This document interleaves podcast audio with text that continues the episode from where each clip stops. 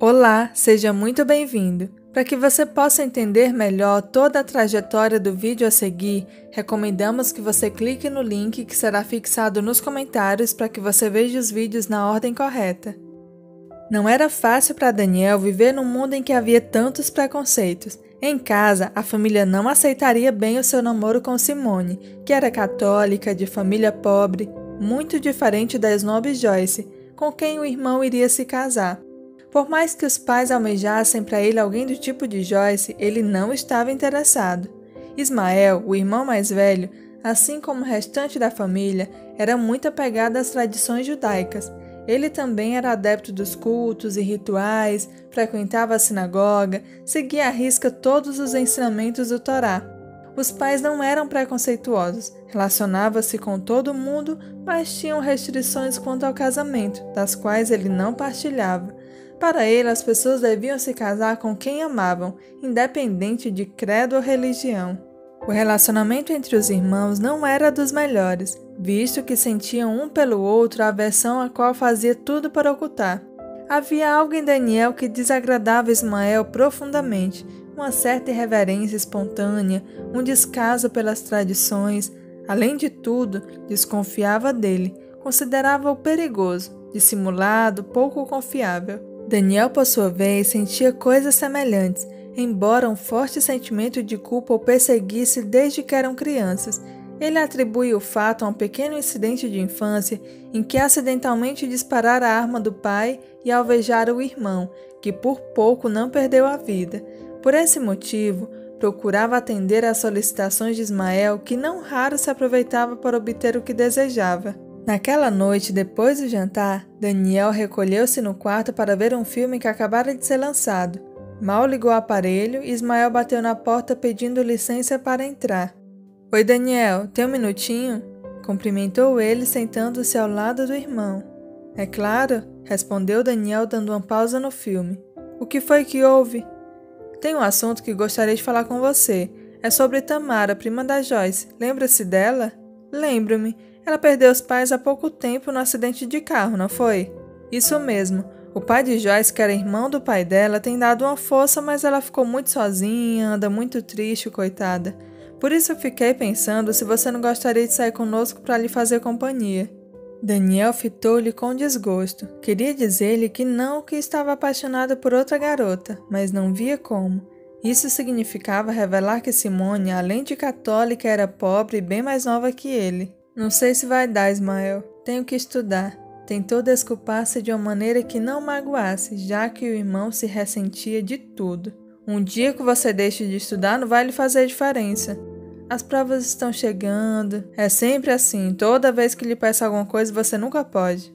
Já sabendo que não conseguiria resistir, Daniel acabou concordando, muito embora não desejasse sair com ninguém mais além de Simone. Está certo. Quando vai ser isso? No sábado, vamos jantar e depois iremos a uma boate. No sábado? É, por quê? Tem algum compromisso? Sábado era o dia em que Simone pretendia apresentá-lo a seus pais, mas o que podia fazer? Se não fizesse a vontade do irmão, ele reclamaria por toda a vida, além de acusá-lo de ingratidão. Não tinha jeito, precisava sair com eles. Simone iria entender. Tudo bem, Ismael, não tenho nenhum compromisso não. Ótimo, Joyce ficará feliz em saber que você irá nos acompanhar. E Tamara mais ainda. Ela não para de falar em você. É? Não sabia nem que Tamara se lembrava de mim. Surpreendeu-se. Não era bem essa verdade. Tamara lembrava-se de Daniel, embora não tivesse nenhum interesse nele. Amava outro, mas os pais jamais permitiram que se aproximassem, porque Eliezer renegara o judaísmo para casar-se com uma prostituta de quem se divorciara dois anos depois. Aos 26 anos, divorciado e sem patrimônio, tornara-se um pária de seu povo. Essas sempre foram a preocupação do pai de Tamara, e agora que ele havia morrido, tornara-se a preocupação do irmão mais velho, Ari, que jurara sobre o túmulo jamais permitir que a sobrinha se envolvesse com Eliezer. Daí o interesse em Daniel, que daria um excelente marido para Tamara. Quando o sábado chegou, Daniel se aprontou logo cedo para almoçar na casa de Simone. Foi o jeito que encontrou de conciliar os dois compromissos.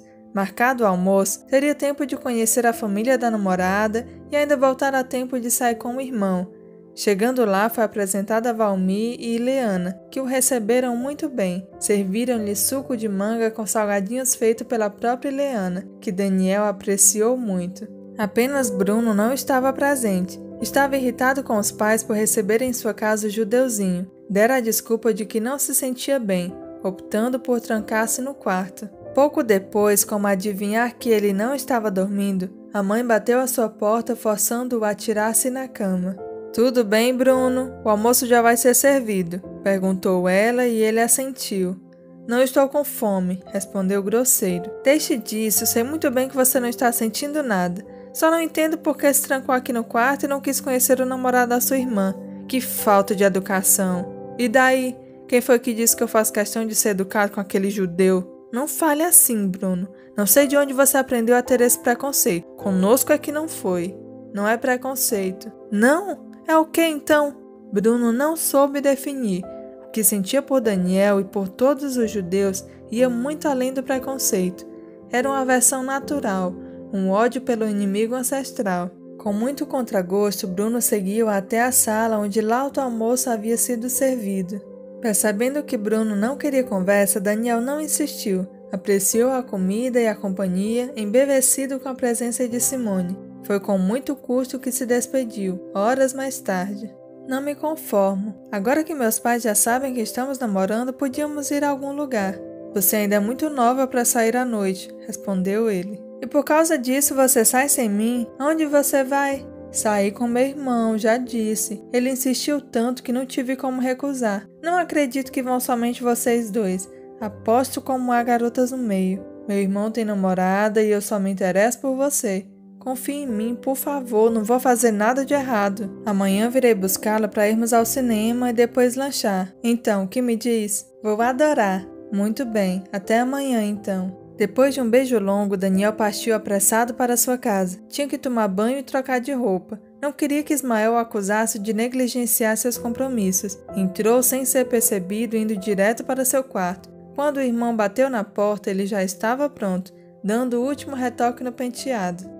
Traremos a continuação desse relato no próximo vídeo, lembrando que sempre recomendamos a leitura completa do livro e por isso sempre deixamos recomendações de leitura na descrição do vídeo. Muito obrigada! Deus abençoe a todos!